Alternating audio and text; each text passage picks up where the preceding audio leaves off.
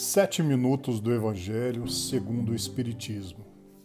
Reserva-se o direito de escolher a estrada que acredita ser a que melhor atende às tuas expectativas. Porém, que tua escolha não implique lesar, ferir, magoar ou infelicitar os que figuram na retaguarda ou os que seguem no mesmo sentido. Que assim seja. Estamos hoje no episódio 67 e continuamos o capítulo 20 do Evangelho segundo o Espiritismo. Jesus gostava da simplicidade dos símbolos e, em sua vigorosa linguagem, os trabalhadores chegados à primeira hora são os profetas, Moisés e todos os iniciadores que marcaram as etapas do progresso seguidos através dos séculos pelos apóstolos, os mártires, os pais da igreja, os sábios, os filósofos e, enfim, os espíritas.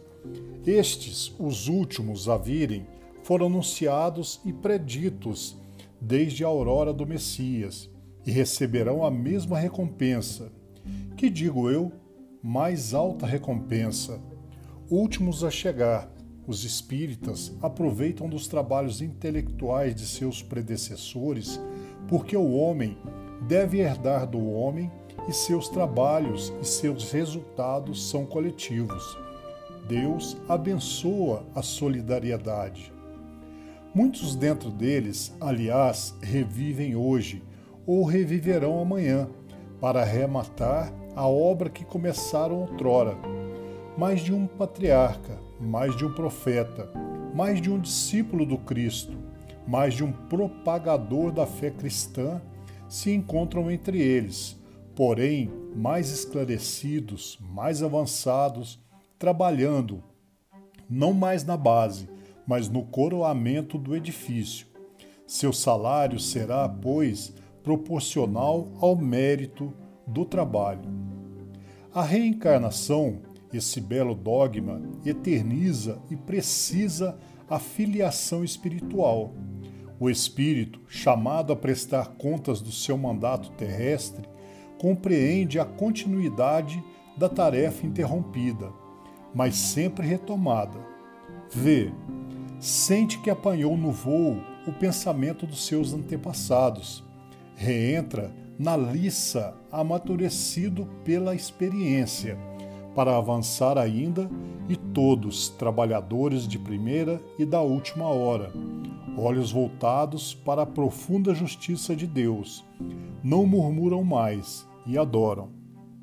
Tal é um dos verdadeiros sentidos desta parábola que encerra, como todas as que Jesus dirigiu ao povo, o germe do futuro e também sob todas as formas, sob todas as imagens, a revelação dessa magnífica unidade que harmoniza todas as coisas no universo, dessa solidariedade que religa todos os seres presentes ao passado e ao futuro.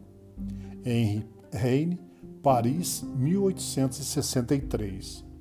Missão dos Espíritas. Não ouvis já se agitar a tempestade que deve dominar o velho mundo e tragar do nada a soma das iniquidades terrestres?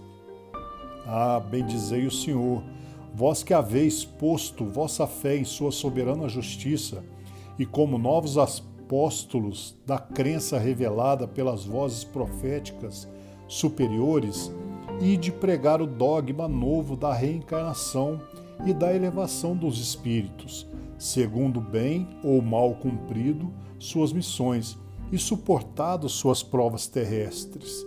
Não vos amedronteis. As línguas de fogo estão sobre as vossas cabeças. Ó verdadeiros adeptos do Espiritismo, sois os eleitos de Deus. Ide e pregai a palavra divina. A hora é chegada em que deveis sacrificar a sua propagação, os vossos hábitos, os vossos trabalhos, as vossas ocupações fúteis Ide e pregai, os espíritos do alto estão convosco. Certamente falareis a pessoa que não quererão escutar a voz de Deus, porque essa voz as chama sem cessar à abnegação.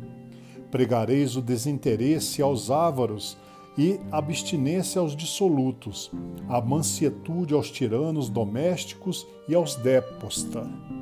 Palavras perdidas, eu sei, mas que importa?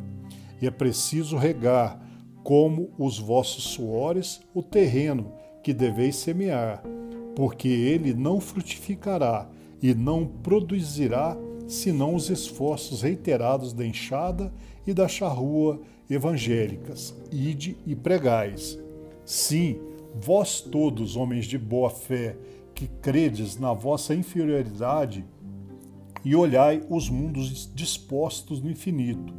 Parti em cruzada contra a injustiça e a iniquidade. Ide e destruí esse culto do bezerro de ouro, cada dia mais e mais invasor.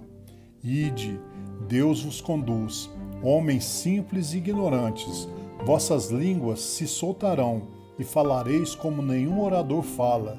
Ide e pregai, e as populações atentas acolherão com alegria as vossas palavras de consolação, de fraternidade, de esperança e de paz. E para a nossa reflexão, eu tenho que trabalhar com alegria a alegria é um clima gerado por você mesmo.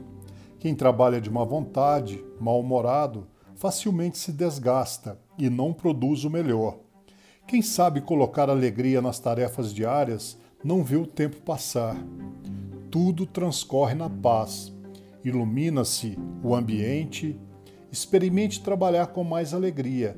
Você vai descobrir nova e agradável sensação. Vai amar ainda mais o trabalho, este abençoado instrumento de nossa libertação. Desejo, em nome de toda a falange espiritual que agora reunidos a cada um de nós, direcione nossa caminhada diária. Em nome de nosso Senhor Jesus Cristo, que assim seja.